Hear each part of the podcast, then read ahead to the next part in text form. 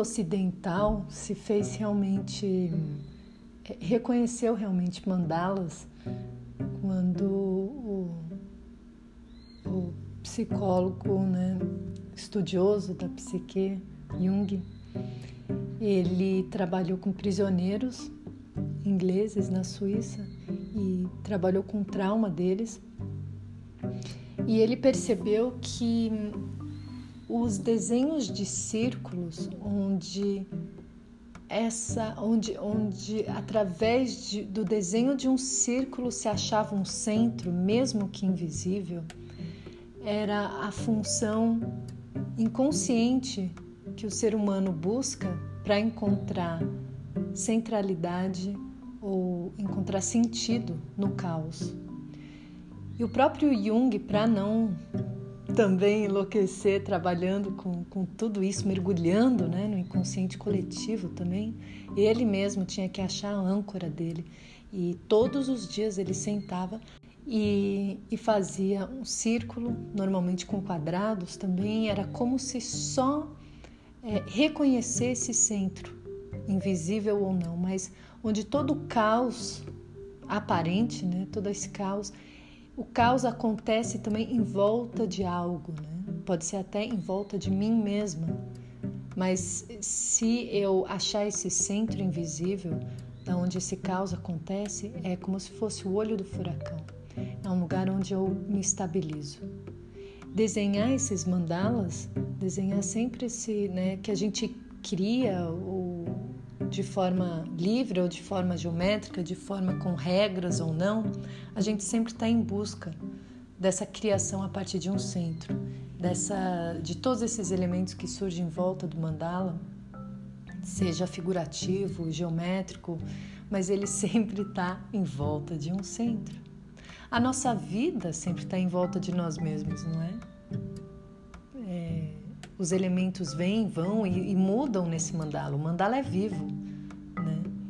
E então esse esse centro a gente sempre está em busca e às vezes a gente perde.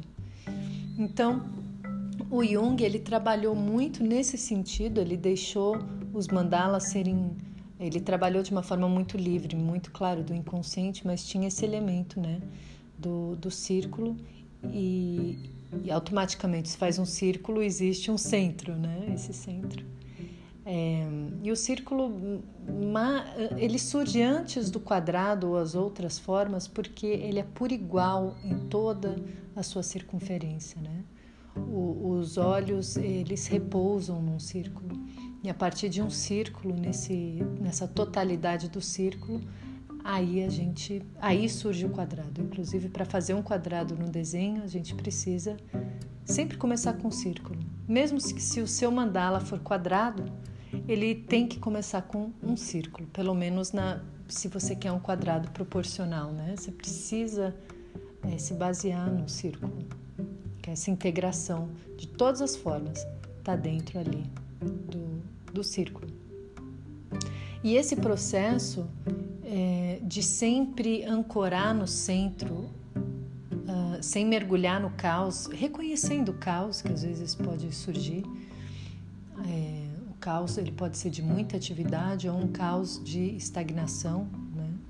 A gente se sente sem, sem ponto, sem centro também, quando nada se move, né? E quando tudo se move muito rápido, a gente também perde.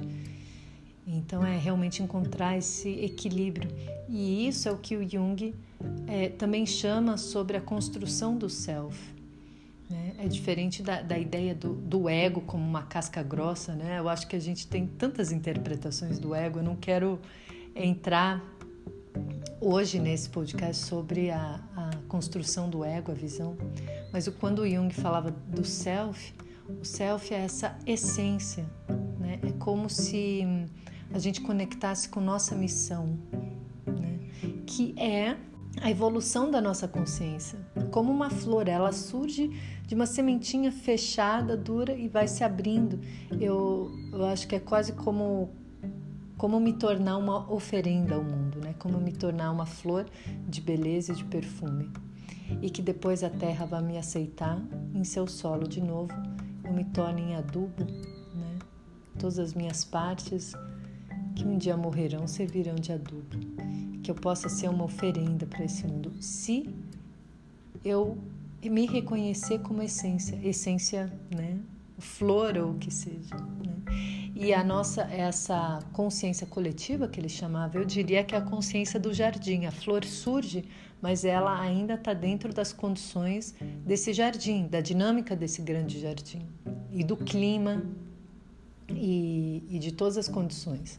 Né? E essa também é a consciência coletiva a qual nós estamos sujeitas é, e que muitas vezes a gente não tem consciência, não sabe por que, que a gente está tomando certas decisões, no fundo é pelas condições externas, culturais, históricas, que a gente acha que são nossas ideias, mas no fundo é muito cultural. Ainda mais, ainda com uma forte, um forte patriarcado, né? Até dentro das mulheres.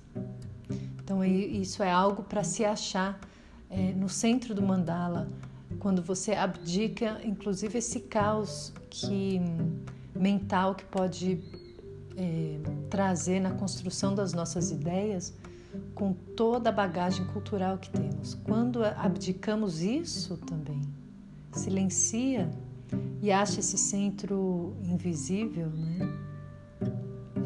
Sem história, sem cultura, sem é, passado, futuro, que a gente repousa nesse centro fresco, zerado, invisível, imóvel e potente, com toda a potência que uma semente tem. Que a gente possa retornar para isso. Isso é um, um, trabalho que a gente pode fazer através dos mandalas, só de fazer o exercício de criar a partir de um centro invisível. E essa, essa construção ela pode seguir regras, como por exemplo eu ensino nos meus cursos, né? ensino as regras da geometria, da geometria sagrada, geometria sempre conectada com uma, com uma expansão da consciência, ou mesmo de forma completamente livre. E para o Ocidente, então, foi um grande boom, assim, né? Alguns anos atrás, que a gente teve, assim, ficou muito fa famoso é, livros de colorir de mandalas, a gente tem camiseta, cangas, capa de celular, os sites, tatuagens, tudo tem mandala, né? E, e, muito muito criativos, mas sempre e o princípio é esse, né? É o centro e toda a criação em volta. E é isso a gente é, naturalmente busca, naturalmente a gente busca essa forma essa forma. A gente tem uma atração né, por esses, esses padrões, porque a gente procura, a gente procura se estabilizar para poder fazer parte do jardim que a gente nasceu. Então, busca o seu centro, senta, faz o seu círculo como ele vier, todos os dias tudo que acontecer em volta, o importante é que nós estamos ancorados na nossa essência, no nosso coração.